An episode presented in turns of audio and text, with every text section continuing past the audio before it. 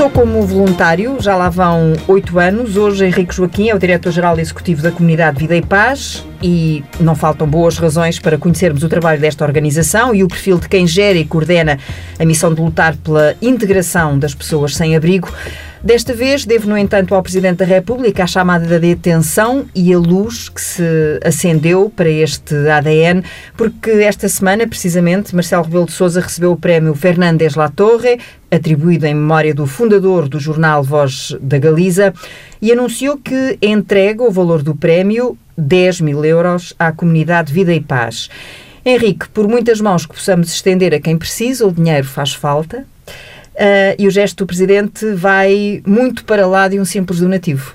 Sim, eu penso que tem duas componentes muito fortes. Uma simbólica, porque, mais uma vez, o Sr. Presidente coloca na agenda uh, as pessoas em situação de sem-abrigo e, como nós já o ano passado lhe dissemos, ele é a voz destas pessoas que não têm voz mas ao mesmo tempo também tem uma, uma, uma, dimensão muito concreta, porque 10 mil euros são 10 mil euros, e vai nos permitir suportar uma parte uh, de um apartamento para alojamento de pessoas em situação de sem-abrigo quando nós iniciamos o processo de reversão da situação com elas. Portanto, o dinheiro já tem destino. Tem.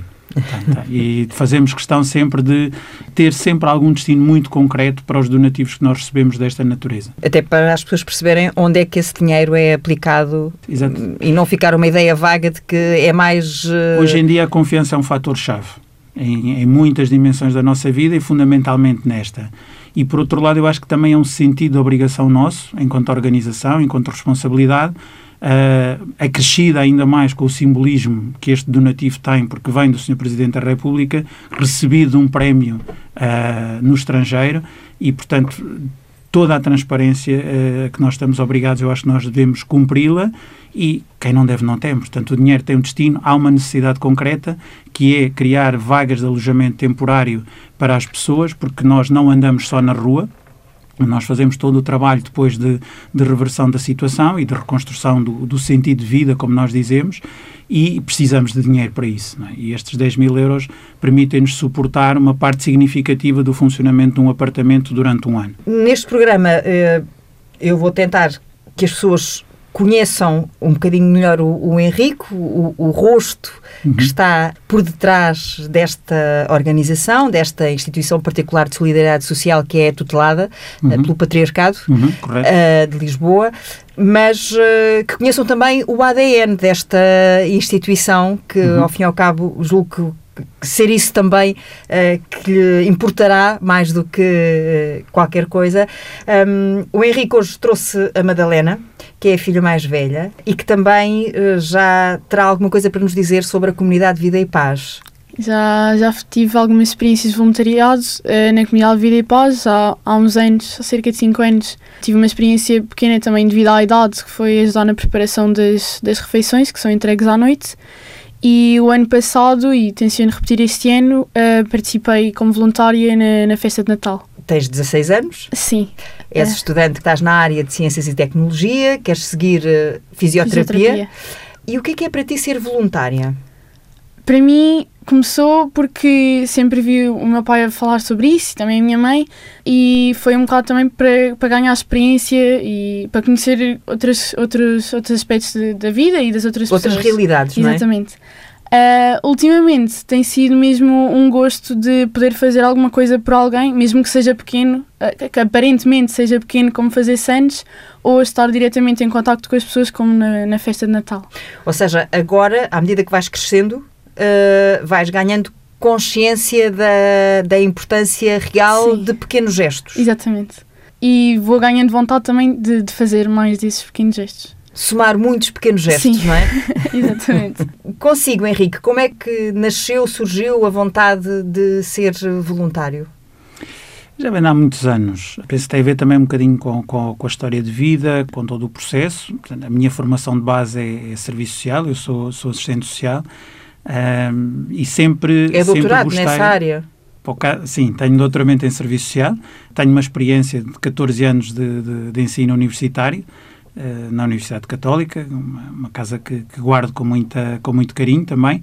Deixei, deixei o ensino há, há um, cerca de um ano, um ano e meio, e dediquei-me exclusivamente, exclusivamente à, à comunidade, não é? Sim, é, e no caso à comunidade. O voluntariado, para mim, sempre foi eh, uma forma de vida, na dedicação aos outros, porque pela história de vida também senti a importância da dedicação de outros na minha vida concreta, mas depois começou a ser também eh, uma forma muito importante na intervenção, nomeadamente na intervenção social que ela requer a intervenção técnica, porque quando estamos a falar de pobreza e, nomeadamente, de exclusão social na sua máxima figura, que eu acho que é a situação de rua, quer, de facto, uma intervenção técnica, mas não pode ser feita se não for com uma, uma intervenção muito afetiva, muito humana, voluntária, mas devidamente organizada.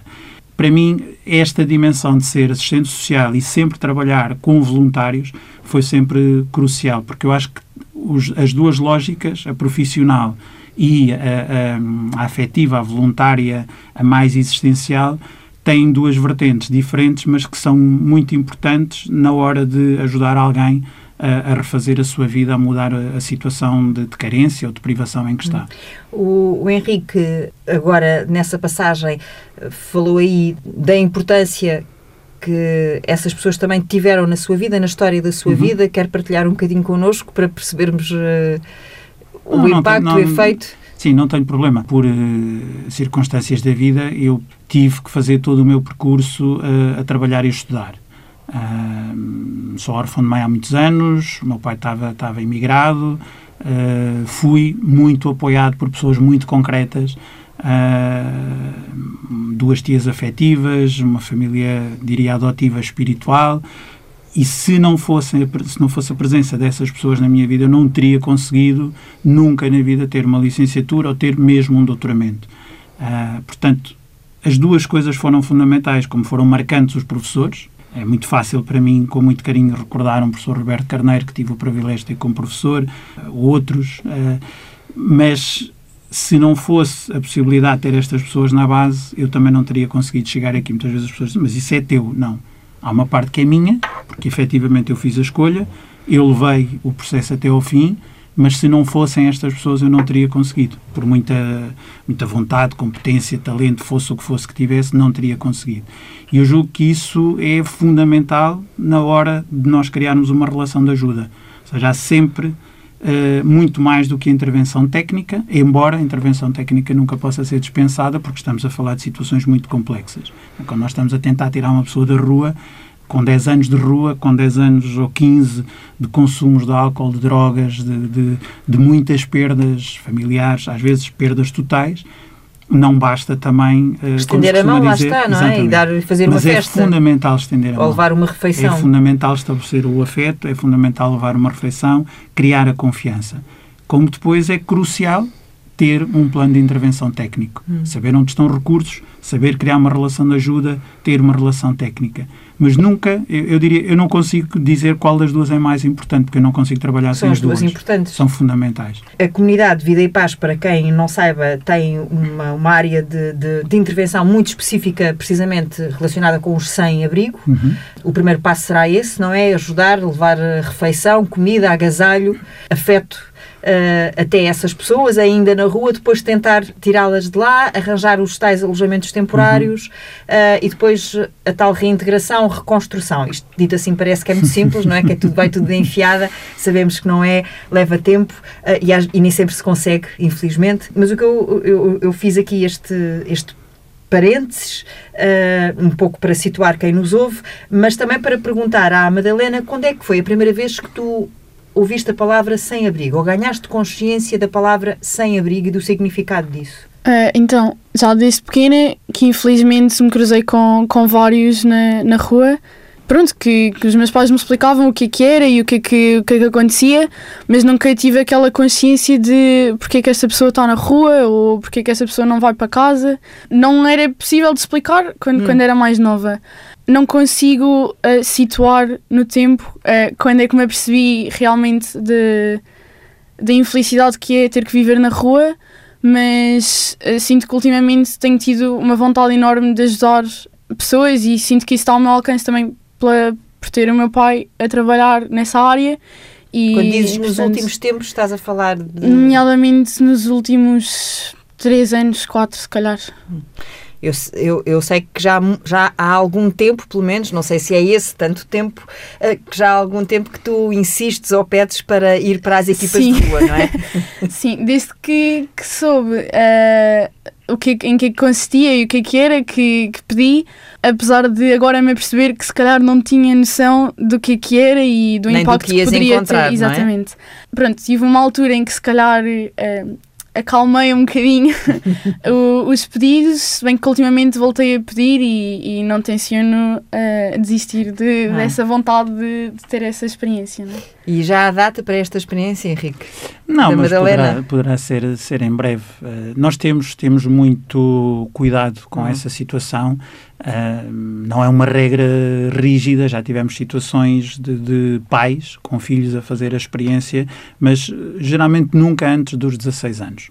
Entre os 16 e 18 já o, já o consentimos sempre com a autorização dos pais e eu acho que é fantástico quando, quando um pai ou uma mãe quer fazer esta experiência com, com o filho por exemplo, quando são nossos voluntários, claramente já têm a formação, já têm a experiência, porque não queremos, primeiro, que seja uma, uma experiência de voyeurismo. Agora está na moda, agora até o Sr. Presidente fala disto, vamos à rua. Não, não isso e não é. O Sr. Presidente já foi, não é? Claro, não é, não pode ser. Ele não o faz com essa intenção, ninguém o faz com essa intenção.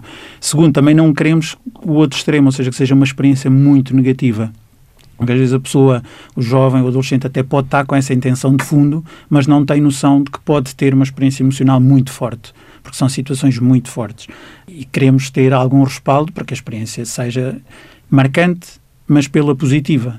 Ainda que deixe a pessoa interpelada no final da, da, da experiência, uh, com situações negativas que possa haver, uh, mas que, que seja positiva e que a pessoa tenha a força, tenha a vontade de, de, de, continuar a fazer essa, essa experiência ou outras. Pessoa pode fazer a experiência da equipa de rua e dizer não é desta forma que eu quero ajudar, mas eu quero ou ajudar. Que eu consigo ajudar, não é? Exatamente. Às vezes eh, passa também por aí. Mas isso eu acho que é uma experiência positiva. Agora, a pessoa ficar negativamente marcada, não. Portanto, temos aí algum cuidado. Portanto, ela, neste momento, está inscrita na, na, na, festa de Natal. O ano passado já, já se inscreveu também, uh, excepcionalmente, porque as inscrições foram antes dela fazer os 16 anos, mas como fazia os 16 anos antes da festa de Natal, uh, condescendemos com a, com a inscrição porque é um ambiente também onde movimentamos 1.200 voluntários, portanto hum. há coordenações, há equipas de apoio, há sempre voluntários mais velhos, é outro, outro ambiente, é outro contexto. E, no fundo, queremos também que nestas faixas etárias sejam experiências educativas, não educativas do ponto de vista formal, mas formativas também do caráter, da, da, da personalidade do jovem que quer trabalhar connosco. Numa ótica de prevenção, Uh, porque amanhã podemos ser nós e é bom estarmos uh, conscientes de que a linha que nos separa é muito, muito tenue desta situação, mas também numa ótica de responsabilidade, uh, responsabilização social. Quer dizer, eu não sei onde é que a minha filha vai estar daqui a 10 anos, qual, qual vai ser a responsabilidade que ela tem como nunca sabemos os jovens, e, mas vão ser de certeza cargos e vão ser responsabilidades de decisão.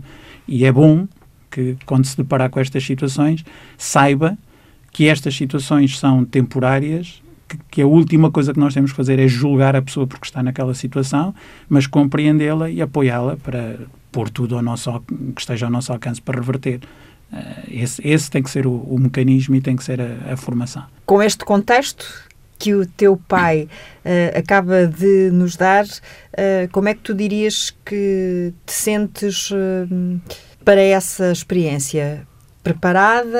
Uh... Uh, não. Não estou a falar da vontade, não é? Sim, a vontade já percebemos sincera, que é muita. preparada não, porque vai ser uma coisa com a qual eu nunca me deparei, não é? Uh, cruzar-me com o sem-abrigo na rua, dar-lhe uma refeição ou uns trocos, como, como às vezes uh, pedem, não é de todo a mesma coisa que ter que criar um contacto e uma relação e tenho a perfeita noção que, por muita vontade que tenha, vai ser a minha primeira experiência, Deus queira que não seja a última, e, e que vou ter que estar lá mais para aprender do que propriamente para, para intervir diretamente. Hum. E, portanto, estou ansiosa, sim, com vontade, mas não diria preparada porque não, não há como me preparar, não é? Hum. Tenho que saber reagir só, no momento. Então vamos uh, fazer aqui um mini retrato da comunidade uhum. que resulta dessa combinação, não é, de, do trabalho técnico com a, a ajuda dos voluntários e, portanto, é, divide-se entre benfeitores. Vamos lá, que são uhum. aquelas pessoas que contribuem, que ajudam, que, uhum. e os voluntários que estão lá com, com a sua presença física para o que der e vier. Uh, neste dia final de 2018, quantos voluntários, como é que podemos traçar o retrato da comunidade Vida e Paz? A Vida e Paz, sim, muito sinteticamente, vai fazer 30 anos, uh, em 2019. Uh, formais, porque o trabalho uh, começou antes, nós costumamos brincar e dizer que, que nasceu antes e foi registado dois, um, ano, um ano ou dois depois, tem uh, cerca de 500 voluntários regulares, que nasceu da interpelação de um grupo de, de, de pessoas amigas, católicas, que rezavam juntas e com uma da, dessas pessoas que era, que era e é a Irmã Maria Gonçalves, tanto quanto eu sei da história, um dia terá perguntado se não poderiam fazer mais por aquelas pessoas que já se, já se juntavam para rezar e rezar por elas, por este, pelas pessoas em situação de sem-abrigo. Estamos a falar de Campo Mártires da Pátria, onde havia muitas pessoas na rua, pessoas toxicodependentes, estamos a falar de 88, 87, por aí. E Sim, começaram. O momento, o momento registado é 89, 89 não é? 17 de abril de 89 que é constituída mesmo como instituição particular de sociedade social.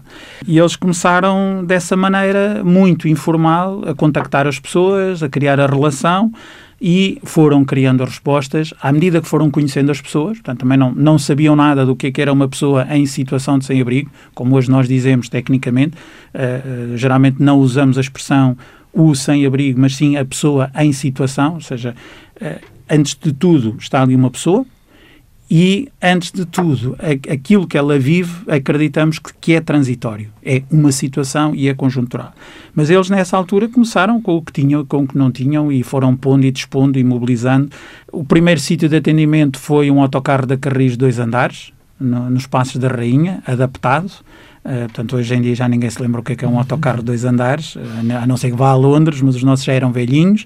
E houve sempre também uma marca que hoje nós procuramos uh, garantir e desenvolver, que foi, à medida que iam conhecendo as pessoas, iam criando respostas para as situações das pessoas. E então a comunidade foi esticando e foi crescendo. Hoje são cerca de 500 voluntários, como eu disse, cerca de 110, 115 trabalhadores profissionais e uma miríada, uma larga centena, para não dizer milhares, de benfeitores, desde aquele eh, mais simples que, ou daquela senhora que eu recordo sempre uma carta que, que, me, que me, arrepia uh, a pedir-me desculpa porque não podia dar mais de 5 euros uh, e que se notava que era de uma, de uma senhora idosa do interior do país, uh, até às empresas que conseguem, uh, no âmbito da sua responsabilidade social, por exemplo, em géneros, nós temos uma empresa que nos últimos anos uh, nos permite uh, reutilizar géneros alimentares na casa de meio milhão de euros por ano, ou outras que depois vão fazendo outro tipo de donativos que nos permitem ir suprindo estas necessidades. Portanto, nós depois temos as equipas de rua, saem todas as noites, por isso é que são os 500 voluntários. Embora Quantas equipas de rua? São quatro todas as noites. Embora uh, cada Estamos voluntário. A de Lisboa, exclusivamente. Na área, na área de Lisboa e Amadora. Nós há, há um ano, dois anos, estendemos ao Conselho da Amadora a, a convite da, da, autarquia local e porque percebemos que há uma grande mobilidade das pessoas em situação de sem-abrigo, nomeadamente aquelas que têm também associado o problema da dependência, uh, da toxicodependência, circulam entre na linha de Cascais e na área metropolitana de Lisboa, não residem só aqui. Portanto, criaram-se essas equipas de rua e uh, é sempre o primeiro foco, e é isso que nós dizemos na nossa missão, é ir ao encontro da pessoa a refeição, a roupa, são uh, o suprir da necessidade básica, mas porque nós queremos sempre chegar à relação. Uma relação que seja de confiança, que permita a relação de ajuda. E aí entra a equipa técnica, uh, que já temos técnicos na rua também, e depois, a partir do atendimento, é tudo feito de forma profissional, sempre com a relação do voluntário, uh, porque a parte afetiva e o, e o laço social são cruciais. Quando a pessoa tem necessidades que nós conseguimos suprir, por exemplo, ao nível das dependências, do álcool, da droga, por aí fora, nós temos dois centros de tratamento, mas a pessoa não é obrigada a fazê-lo connosco. Portanto, nós aproximamos sempre a pessoa dos serviços normais que ela necessita, serviços de saúde, serviços de justiça, e se uh, a pessoa tem necessidade de uma resposta que nós não podemos dar, nós encaminhamos para outra organização que tenha a resposta mais adequada para aquela pessoa.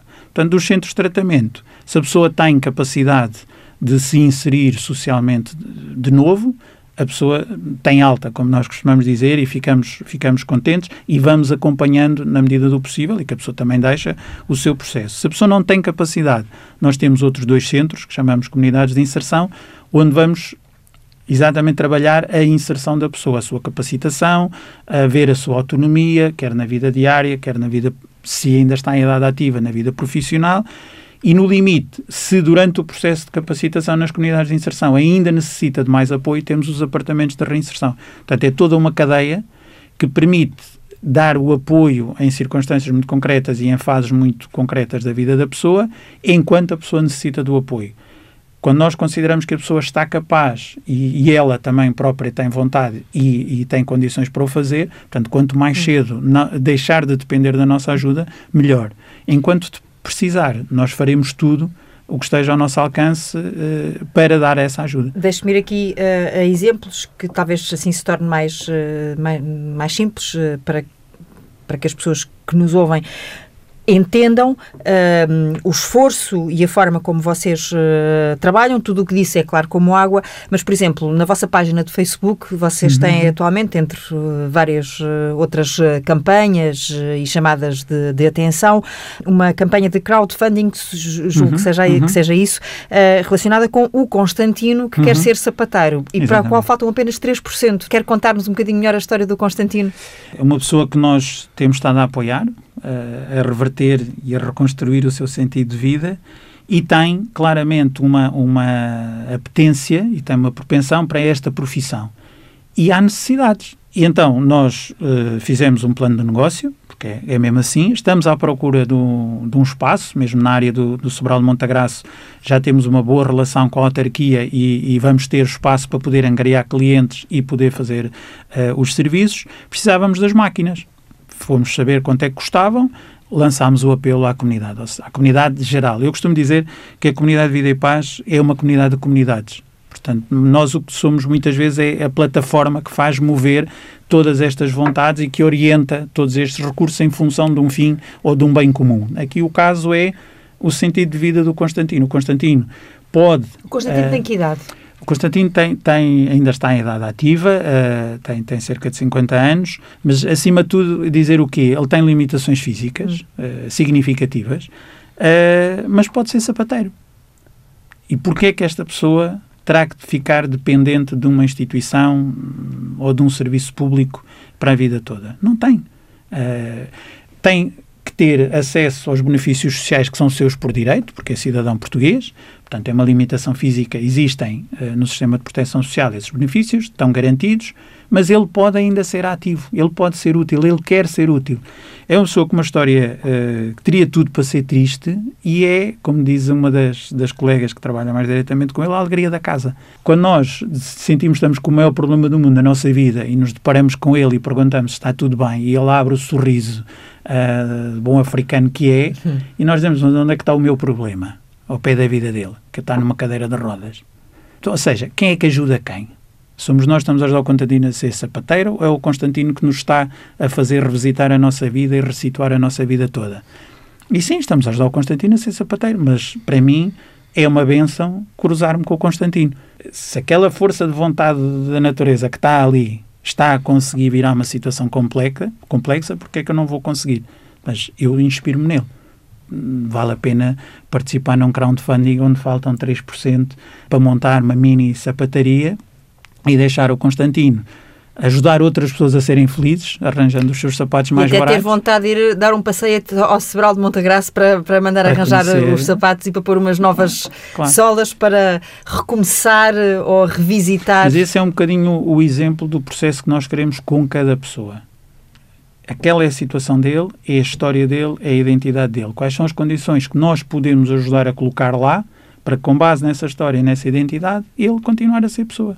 Este lado hum, inspirador de que fala uh, o, Henrique Joaquim, para quem nos possa ter apanhado agora, diretor-geral executivo da comunidade uh, Vida e Paz, pai da, da Madalena. Eu imagino que esta, esta, esta conversa, entre, entre aspas, seja uma, seja, um, seja uma conversa normal lá em casa uh, ou, ou não, ou o Henrique de alguma forma às refeições, no dia a dia que passa com a família, sempre tentou proteger eh, um bocadinho as filhas deste tipo de. Não, não, não, não. Não, nunca foi muito a questão de proteger. Às vezes, por exemplo, uh, por acaso da história do Constantino, uh, tenho ideia de, de, do pai ter falado, não concretamente ser o Constantino e de querer ser sapateiro, mas uh, sim, às vezes conversa connosco sobre isso, uh, não, conhecemos realidades diferentes, mas também tendo o cuidado de, de proteger a privacidade dessas pessoas, que, que, são pessoas, não é?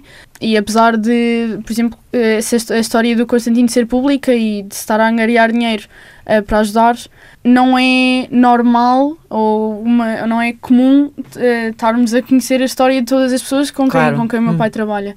Uh, mas sim, sempre vai partilhando connosco e, e, acho que faz muito bem porque se não partilhasse eu não teria esta vontade de, de, de querer ajudar e, e também seguir um bocadinho as passadas do pai. As tuas passadas. Ela encolhe os ombros. Uh, isso quer dizer que para lá da fisioterapia, uh, já te estou a imaginar a pôr a fisioterapia ao serviço da comunidade? Uh, sim, eu antes de, de, de, escolher a fisioterapia, eu cheguei a ponderar se, seguir serviço social pronto, a paixão pela biologia que, e pela, pelo, pelo corpo humano e que, que me fez mesmo optar pela fisioterapia, mas sim, uh, gostaria muito de, de poder uh, ter capacidades uh, para, para poder pôr os, os meus, as minhas capacidades ao serviço do, dos outros. O Henrique, uma, numa das últimas iniciativas, será do ponto de vista institucional, pelo menos, que eu fui encontrar aqui na pesquisa que fiz, tem a ver com o orçamento do Estado que está agora a ser debatido uh, e tem a ver precisamente com o que hum, sublinha uh, serem a falta, uh, ser a falta de medidas concretas com impacto financeiro mínimo neste Orçamento do Estado para 2019 para dar resposta à tal estratégia aprovada o ano passado, que é o tal plano erradicação dos sem-abrigo até 2023. O que é que se passa, afinal? acima de tudo, já não digo que fossem todas as respostas da, da, da, da estratégia, mas se dessemos um sinal em 2019 na área do alojamento temporário ou da na fase da reinserção, já era, porque não estou a pedir tudo. Há uma estratégia logo de 20 ou 30 milhões de euros. Não, bem, se nos dessem uh, eh, 5 milhões de euros, com a forma como as organizações estão a trabalhar de norte a sul, porque nós Sim, esse foi mérito da estratégia e muito empenhamento também, verdade seja dita, da Sra. Secretária de Estado, a doutora Cláudia Joaquim, e da sua equipa, colocou, de facto, as organizações e puxou muitas organizações para trabalharem em rede, como hoje, como hoje se diz, e a, e a partilhar uh, recursos e a partilhar uh, experiências. Mas agora é preciso também ter coisas concretas, porque senão, uh, quer dizer, continuamos a viver o dilema de ir todas as noites à rua e deixar todas as noites pessoas na rua. E aquilo que a estratégia tem é uma ambição grande, é um sonho grande. Mas se nós desistimos do sonho, não vale a pena fazer nada. E o sonho é que em Portugal é possível não haver ninguém na rua por mais de 24 horas por falta de condições. Pode ser por outras coisas, mas por falta de condições. Sim, pode ser por opção. No limite. Numa pessoa em situação de sem-abrigo, eu até hoje nunca encontrei ninguém. Hum.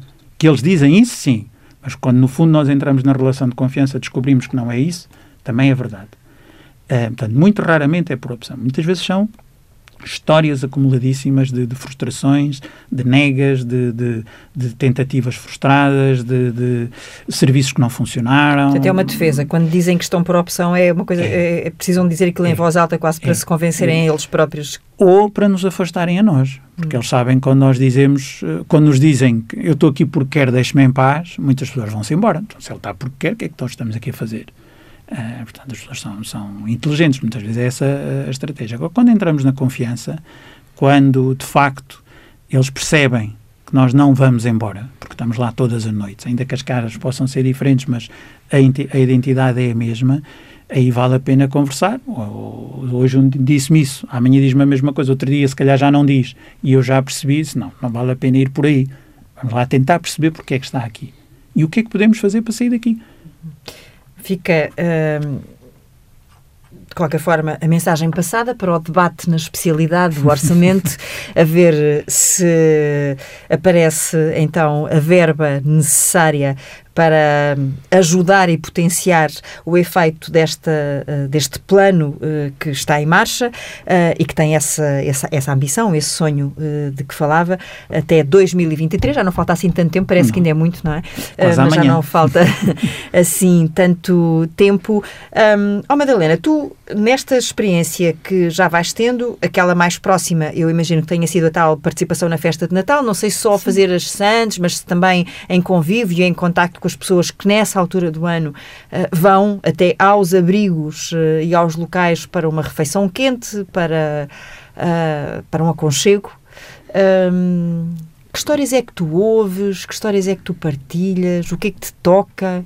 Então, uh, por acaso, uh, quando fui fazer as cenas, não, não foram muitas vezes, mas as vezes que fui, uh, os voluntários que estavam lá não eram voluntários que, que, ou se eram, eram muito poucos, que não me recordo, não eram voluntários que iriam nessa noite uh, Para a rua. participar na equipa, nas equipas de rua.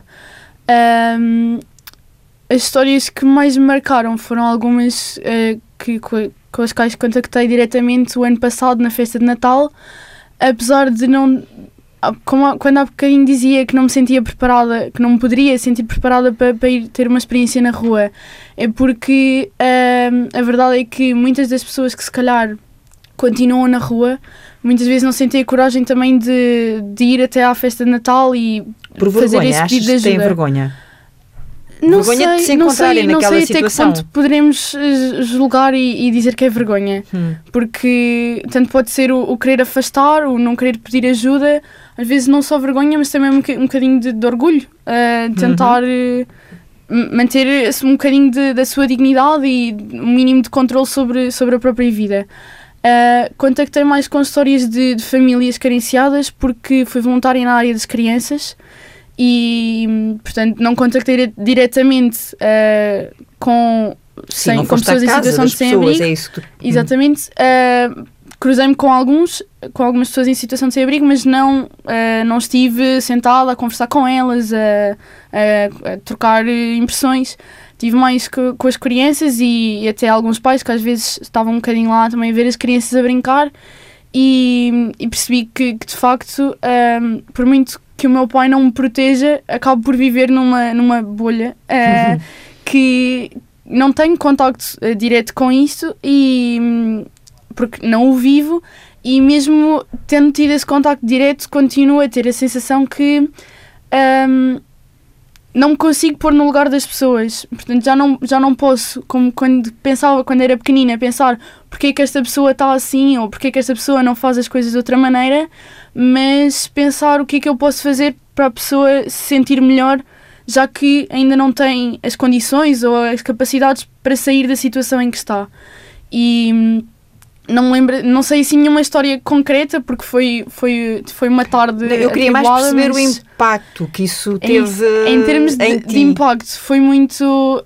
Um, foi uma tarde muito cheia.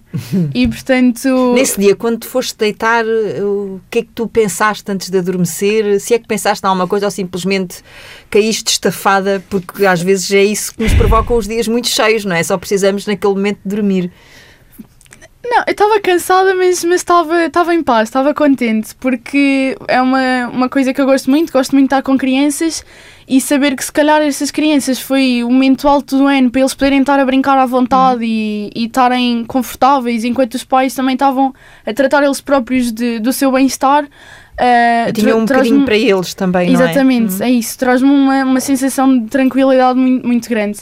Uh, e, e deu-me muito vontade, outra vez, a vontade de, de, repetir, exatamente por isso, porque se eu for a pensar em detalhes, se calhar lembro-me de alguns, mas não assim tantos, porque foi, era, estava sempre muita coisa a acontecer, muitas pessoas, crianças precisavam de atenção e, e foi, não, não diria uma confusão, porque estava muito bem organizado, mas, mas havia sempre alguma coisa que fazer, ou alguma conversa, ou alguma criança com que brincar e, e gostei, gostei muito e portanto o, o maior impacto que eu posso dizer é, é, que mesmo não consigo... É a vontade de repetir. É isso. É, é, isso. é o melhor há... efeito, não é? A vontade de repetir e voltar a estar presente e junto, se não dessas, de outras pessoas que exatamente, vivam uh, situações uh, uh, semelhantes. Uh, a tal bolha de que tu falavas há pouco, por mais que, que os teus pais possam uh, estar próximos dessas realidades, a verdade é que tu vives a tua realidade, não é? A tua vida e a tua realidade.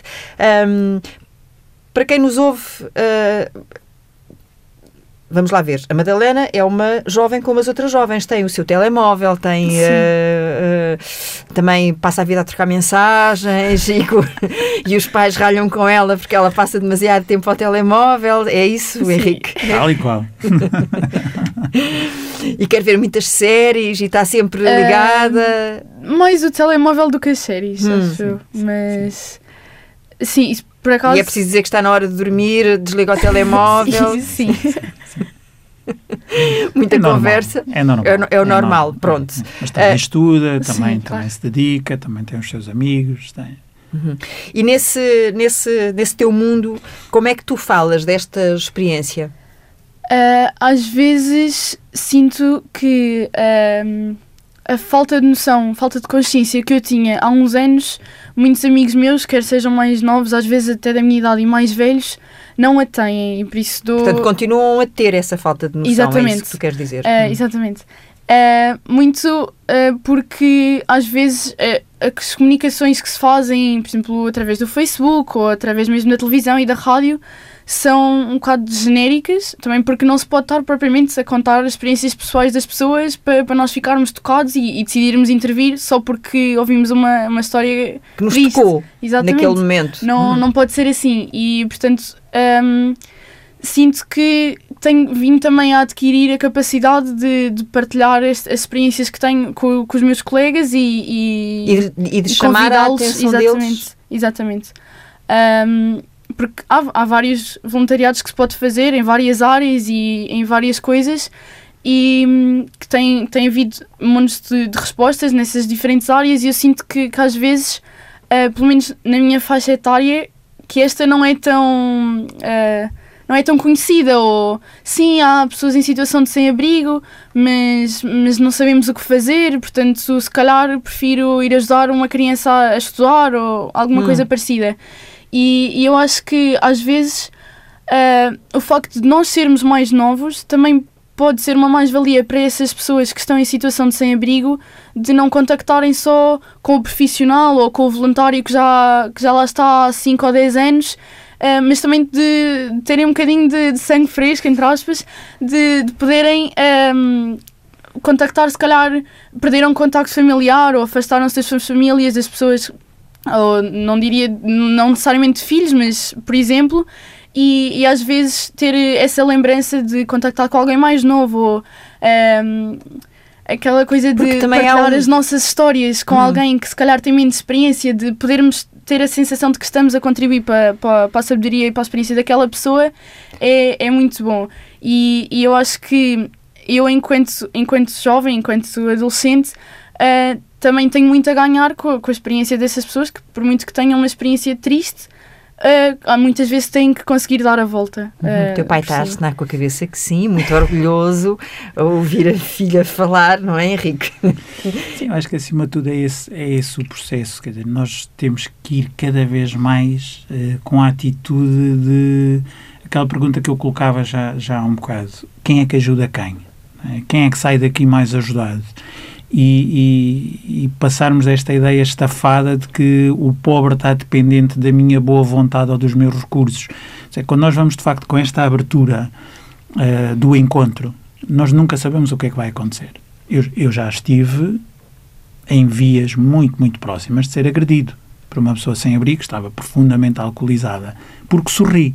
E a pessoa interpretou que eu estava não, não estamos a falar de, de coisas cor-de-rosa, estamos a falar de situações complicadas mas também guardo uh, no coração, na consciência, muitas histórias que no final da noite me fazem pensar e valorizar muito aquilo que eu tenho. Uh, e não sou, não tenho propriamente uma história de vida, não digo que seja muito complicada, mas não, não foi fácil. Uh, eu acho que há duas coisas, acima de tudo, que uma pessoa em situação de sem-abrigo nos ajuda. Ajuda-nos e ensina-nos a ser conscientes daquilo que somos e ensina-nos a ser gra gratos, que eu acho que é uma coisa que hoje nós não somos. Nós temos muita tendência a ver aquilo que nos falta. Uh, e temos, raramente vemos, mas, mas, mas eu vou para a minha cama. Eu podia não ter uma cama ah, mas eu trabalho para ter uma cama. Mas mesmo trabalhando, há pessoas que não a têm. Ou há pessoas que têm camas que não têm as condições da minha. Eu podia não ter um ordenado. Eu trabalho para ter um Está bem, mas há pessoas que trabalham e a quem não lhes é pago o ordenado. Uh, tudo isto, uh, eu podia. É, é, aquela experiência, e é, e é, isso, é estar aberto. Com, com para não falar de, de, de, histórias que, que, depois, na relação de confiança, as pessoas contam, e que nos fazem pensar e, e, como é que eu vivo a minha relação familiar, minha, como é que eu vivo a minha parentalidade, como é que eu vivo a minha conjugalidade. Seja, o outro é muitas vezes, o outro, a pessoa em situação de sem-abrigo, é muitas vezes o, o, uma forte voz de consciência. E, e, eu acho que lhes agradecemos pouco. Somos pouco reconhecidos uh, e pouco gratos, ou muito, que eles nos ajudam a ser uh, diferentes pessoas. pessoas. diferentes pelo menos, hum. diferentes pelo menos, melhores, uh, cada um faz o que pode, uns dias conseguimos, outros dias não conseguimos, mas diferentes, mais conscientes e mais pessoas, eu acho mais, mais, mais próximos uns dos outros. Uh, eu, eu, desde que trabalho na comunidade de Vida e Paz, e é um reclamo que já não existe, portanto posso fazê-lo, eu acho que a linha que nos separa é tão virtual como a de um canal que andava por aí e era, era um slogan, é, é muitíssimo virtual. Eu já encontrei uh, pessoas com formação superior, doutorados. E eu pergunto-me, o que é que eu faço ao meu doutoramento? Porquê que eu o fiz? De que é que vale? É um título? É uma, uma ascensão social? Ou é um recurso ao serviço dos outros? Um, encontrei uma história de vida quase, quase, quase igual à minha. A mesma idade, mesmo sexo, formação superior, toxicodependente. A diferença era que eu não sei muito bem porquê, porque se me perguntar, mas nunca consumiu drogas? Não. Porquê? Não sei. Tive à frente. E porquê que ele consumiu? Não sei. Posso compreender, posso ir lá atrás, mas eu fui melhor do que ele porque fiz uma escolha diferente. Não, não consigo dizer isso. Porque eu não estou consciente porque é que naquele momento eu não experimentei. eu sou melhor do que ele. Não sou. Sou diferente. Sou. Não fiz umas. Podia, mas porquê que eu vou julgar?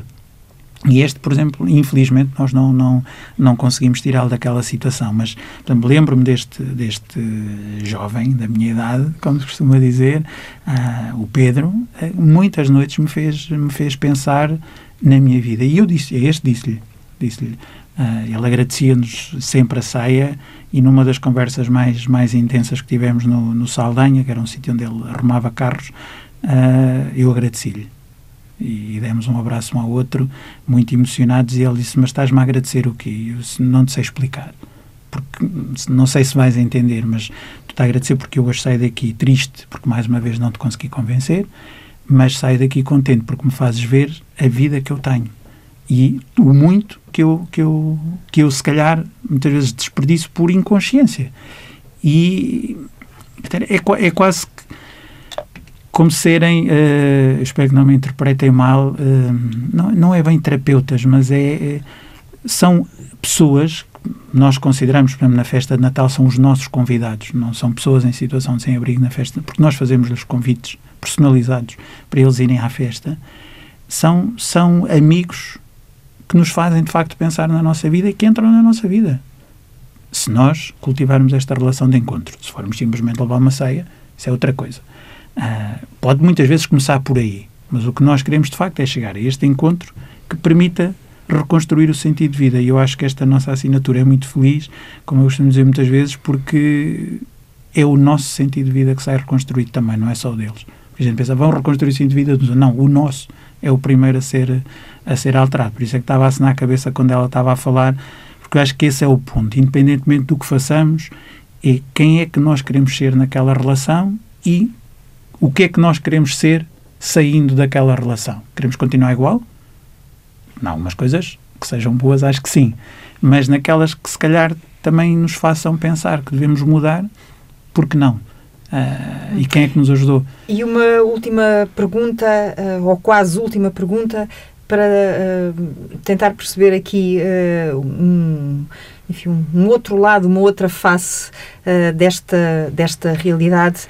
Um, é preciso acreditar em Deus para ter essa capacidade? Chame-lhe o que quiser. para mim, sim mas conheço muitas pessoas, felizmente, que também a têm sem acreditarem em Deus. Eu uh, tenho um grande amigo, que neste momento está do outro lado do mundo, que é o meu amigo Pedro Silva, uh, que era voluntário da comunidade vida e continua a ser, porque continuamos em, em, em, contacto e provavelmente muito em breve a partilhar a nossa experiência com amigos dele lá, porque ele não consegue deixar de falar da comunidade Vida e Paz aos neozelandeses e às pessoas que estão na rua lá. Portanto, vamos também partilhar a nossa experiência, mas uh, lembro-me que o Pedro não... não mas não eu é acho católico, que ele, é isso que não, quer dizer? Não? Mas e nós, nós, não fazemos essa distinção. Também é bom que as pessoas percebam isso? Não, não fazemos. Nossa, nem nas pessoas em situação de sem-abrigo, muito menos, não. Uh, somos uma organização, como eu disse, de natureza católica, quer canónica, quer simbólica, nasceu. Uh, continuamos. Uh, eu acho que a fé nos dá muito essa força e nos dá muito essa esperança, mas eu costumo dizer que o Pedro, à sua maneira, tinha muito mais fé do que eu. Eu muitas vezes era muito mais cético em algumas relações e em alguns processos do que ele e do que muitos voluntários. mesmo em tratamento, nós olhamos para a pessoa no seu todo e mais do que na religião é para a dimensão espiritual. Isso sim. Eu acho que nós ignorarmos que temos uma dimensão espiritual, que trabalhamos, que desenvolvemos com a ajuda de uma religião, pode ajudar, mas a partir do momento em que a religião começar a estragar, o melhor é centrarmos só na dimensão espiritual. Porque às vezes a religião, mesmo a católica, pode estragar. E a dimensão espiritual é, Não, é, é, uma, é, é, livre, é um espaço Nós costumamos dizer, é? no processo de tratamento nas comunidades terapêuticas, se, não, se a pessoa acredita em Deus, porque não, falar em Deus e, e, e, e, desenvolver essa relação. Aquilo que acreditamos é que todos temos um poder superior, que é a expressão que muitos dos, dos nossos utentes usam e nós usamos também na terapia, que nos pode ajudar e dar a força que nós muitas vezes não encontramos humanamente. Agora, cada um Uh, simboliza, concretiza, uh, idealiza esse poder superior da forma que mais, eh, que mais lhe ajudar. Mas respondendo diretamente à sua pergunta, é preciso uh, uh, ter fé. A religiosa é necessária enquanto ajudar. Agora, a espiritual, essa, essa, essa força que nos, que nos transcende e que nos leva a transcendermos-nos naquela relação, eu acho que é fundamental. Olha para a Madalena e consegue já encontrar-lhe essa dimensão espiritual. Eu pensei que ela também é católica, Sim. mas uh, mas esse lado uh, que sublinhou esse lado espiritual. Sim, Nos acho, 16 anos dela sim, já lhe vê essa força. Eu acho que o está a descobrir. Eu há bocadinho assinava quando era a expressão do seguir as pisadas, porque eu não, não, não gosto, uh, porque eu acho nós caminhamos e podemos deixar pegadas, mas acima de tudo, quer, quer eu, quer, quer a Márcia, a mãe, aquilo que queremos é que elas pisem o caminho delas. Uh, e sim, eu acho que ela vai descobrindo essa, essa dimensão espiritual, porque também fomentamos essa formação, uh, quer na escola, quer em casa, uh, para que elas tenham essa, essa dimensão desenvolvida, porque eu acho que é isso que nos torna íntegros e integrais ao mesmo tempo, não é uma redundância. Esquecê-la ou bani-la é estar a, a, tirar uma dimensão ontológica da pessoa humana e, portanto, é limitá-las. e é muitas vezes não encontrar essa, esse outro lado, que é muito mais do que um outro lado, essa transcendência que todos temos. Todos, sejamos na rua, estejamos em casa, sejamos doutorados ou não, todos temos essa capacidade de transcendência. É preciso, é, muitas vezes, ou acreditamos nós nela e temos essa experiência, ou temos esta relação que nos permite, com outros, uh, com, com, com, a amizade, com a família, que nos permite ir buscar essa força quando nós a, uhum. a necessitamos dela. Quem é que ajuda quem, Madalena? Uh, é, é uma, uma questão que nos pode pôr a pensar todos os dias, acho eu. Uh, Ela ajuda-nos muito a sermos pais. Não, eu acho que uma coisa muito importante, uh, estava a perguntar ao meu pai se via a dimensão espiritual. Hum.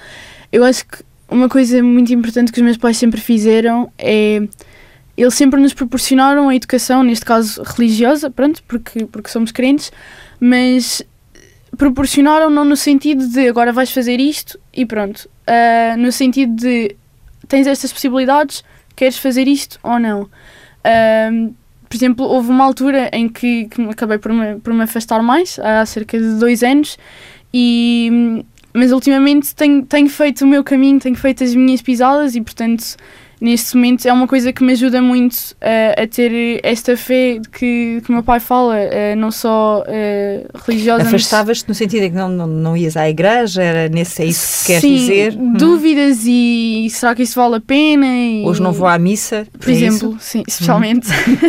não tenho fé. também. Não, isso por acaso acho que não. Não sei, se calhar. Foi uma, uma mistura. Também foram dois anos assim. É o crescimento. É, Hum. A adolescência, como se costuma dizer, não é? Uh, mas pronto, tenho feito as minhas escolhas. Neste momento, por exemplo, a fazer a preparação para o Crisma, que vou fazer este ano. mas tem sido uma escolha minha com o apoio dos meus pais e com sugestões, mas a, a decisão última tem sido minha. E hum, parte dessas dúvidas vinha uh, se eu acredito ou se, se Deus existe, porque é que, que as coisas acontecem assim, porque é que há pessoas na rua. E, e ultimamente uh, já penso de outra forma: se, como Deus existe, eu estou aqui e o que é que eu posso fazer? E portanto, uma coisa que me ajuda muito também uh, a manter a minha fé e, e, a não me deixar levar só pelas, pelas dúvidas ou pelas respostas às vezes ambíguas é, é de facto praticar aquilo em que eu acredito e não só muito mais do que rezar e agradecer a Deus, é de facto fazer alguma coisa com aquilo que, que Deus me deu. E, e Mesmo e... que não vás à missa ou que de vez em quando não te apeteça ir à missa. Exatamente. Eh, tenho ido, claro, não é? Pronto. Mas, mas sim, mais, mais do que mais do que, do que ir. Porque estar a ir à missa por ir não, não é nada, não é? E, não é um ritual, é o que tu queres dizer. É isso. Acho que se é, não deveria ser. Pelo menos eu acho que não. E, e a mim, ir à missa só por ir ou porque os pais vão, não me, não, me não me dizia nada e foi mesmo por isso também que acabei por, por me afastar. Porque faltava-me dar sentido à minha fé. E mais do que dar sentido à minha fé religiosa também à, à parte espiritual, não só focar-me em Deus mas um, ou seja, no geral, da, da razão das coisas acontecerem, de, de, da vida, não é? Porque são questões. O sentido que, da vida. Sim, são questões que surgem eh, na minha idade e às vezes um bocadinho antes ou um bocadinho depois e que, quer seja focada em Deus ou não, uh, temos sempre aquela vontade de, de, de lhes responder e, e não há uma resposta certa, não é? e há várias respostas, há várias opiniões, umas parecidas, outras diferentes, e a mim, a minha resposta tem sido sempre o fazer. E não o fazer por mim, mas fazer, fazer pelos outros. Uhum. Não será, se Deus quiser, será. Uh, se a Madalena achar que faz sentido fazer. É, mas às vezes também não só o fazer sentido, mas também deixar-me levar um bocadinho, não é? Uhum. Porque se calhar até não me apetece, mas se eu naquele dia me deixar levar, até me vai fazer mais sentido do que simplesmente tivesse ficado em casa porque, porque não apetecia. Uh, também é um bocadinho Uh, não, não no sentido de deixar-me levar, mas entregar mais coisas e, e, e fazer compromissos. Acho que é, é, importante. Se eu me comprometer a ir à festa de Natal, então eu vou à festa de Natal e vou ajudar, por muito que se calhar esteja cansado e não me apeteça. Ou que apareçam 10 convites para umas festas de Natal exemplo, de amigos e uns almoços. Dia, sei que no fim do dia vou, vou sempre acabar feliz e nem vou pensar nesses convites para, para almoço e, e outras coisas. Muito bem, vamos ter de, de terminar. Um, querem os dois em equipa, uh, não numa equipa de rua neste caso, uh, mas uh, despedirem-se com a vossa mensagem lá para fora sobre esta ideia de ser voluntário, esta, este espírito de missão. Eu acho que uh, primeiro gostava de apelar a todos os pais que fossem um bocadinho mais como o meu e como a minha mãe e que apesar de, de não ser a realidade que nós vivemos, não esconderem aos filhos, uh, mostrarem, darem a conhecer e de eles próprios também procurarem conhecer uh, este tipo de realidades e mais do que ser voluntário na comunidade Vida e Paz ou uh, noutras organizações semelhantes, pelo menos encontrar alguma coisa que lhes faça sentido ajudar, acho que é muito importante. Também, em vez de só fazermos coisas por nós, ou viagens, ou, ou estudar, é muito importante também aprendermos a fazer coisas pelos outros. Uh, e às vezes nas coisas mais pequenas, tipo ajudar em casa, mas às vezes também em coisas aparentemente pequenas, mas enormes, que, que é ajudar pessoas que de facto uh, vivem realidades diferentes. Uhum, Portanto, é. um apelo muito grande às pessoas da minha idade que, que vão à procura e que encontrem algo com que se identifiquem e que, que façam pelos outros. Muito bem. Madalena Joaquim, 16 anos, filha mais velha de Henrique Joaquim, 48. Não, eu, eu diria, eh, usando uma expressão que eu acho que está um bocadinho esquecida, e que eu, não digo que não, que, não, que não pensemos em nós, que não pensemos no nosso bem-estar eh, individual, pessoal, mas que nos centremos também num bem comum maior. Uh, é que se nós nos centrarmos, por pouco que seja, uh, sem termos medo de, de, e sem estarmos à procura de, de grandes atos transcendentes, ah, ele é assim porque é assistente social ou por trabalho. Não, há pequenos atos, há pequenos gestos que nós podemos fazer diariamente se forem com a intenção de contribuir para um bem comum, eles vão ser transcendentes, de certeza. E, portanto, eu, se a mensagem que, que, colocava era um bocadinho, se gastássemos, se investíssemos, se dedicássemos um bocadinho da nossa consciência, do nosso dia, mas também algum gesto concreto, a pensar no bem comum da nossa comunidade mais próxima, uh, se for em função daqueles que mais necessitam, tanto melhor, mas há tanta pessoa à nossa volta, há tanta situação à nossa volta e ganhássemos essa atitude e a fôssemos uh, treinando. De certeza vamos encontrar forças e vamos encontrar experiências e vamos encontrar esperanças para entrar noutros, noutros desafios maiores. Mas eu acho que hoje, acima de tudo, o desafio maior, e vamos chegar a um Natal onde todos vamos andar a viver aquela contradição de nos chatearmos para andarmos às compras para fazer as prendas, porque nos esquecemos do bem comum. Dizer, aquela prenda era para quê? Era para me deixar feliz alguém ou era para eu me chatear com alguém, com a loja, com a tensão? Tudo isto é uma contradição. E por que não olharmos um bocadinho para o sentido mais profundo daquele gesto, daquele telefonema, daquela. daquela... se for um compromisso que eu tenha capacidade de assumir publicamente, por que não? Mas umas horas numa festa de Natal para pessoas em situação de sem-abrigo. No caso da Madalena, são umas horas com as filhas, com os filhos de alguns dos nossos convidados, mas que permitem aos pais estar na loja do cidadão que nós montamos ou estar na consulta médica que muitas vezes durante o ano não tem. Parece uma ridicularia ela estar com umas horas com as crianças, mas tem um impacto imenso. E se ela fizer isto, ou os outros voluntários que o fazem, fazem-no a pensar naquele, naquele ato imediato, naquela criança que está ali a receber aquele, aquele sorriso, aquela, aquela pintura facial, mas estão por detrás a pensar, e esta família sai daqui transformada ou não?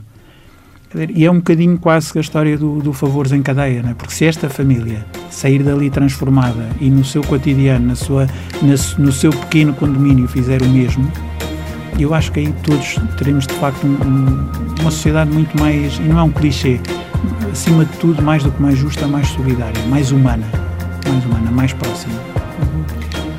Uhum. Henrique e Madalena, uma verdadeira equipa neste Uma Questão de ADN. Obrigada aos dois. Obrigada Obrigada a nós.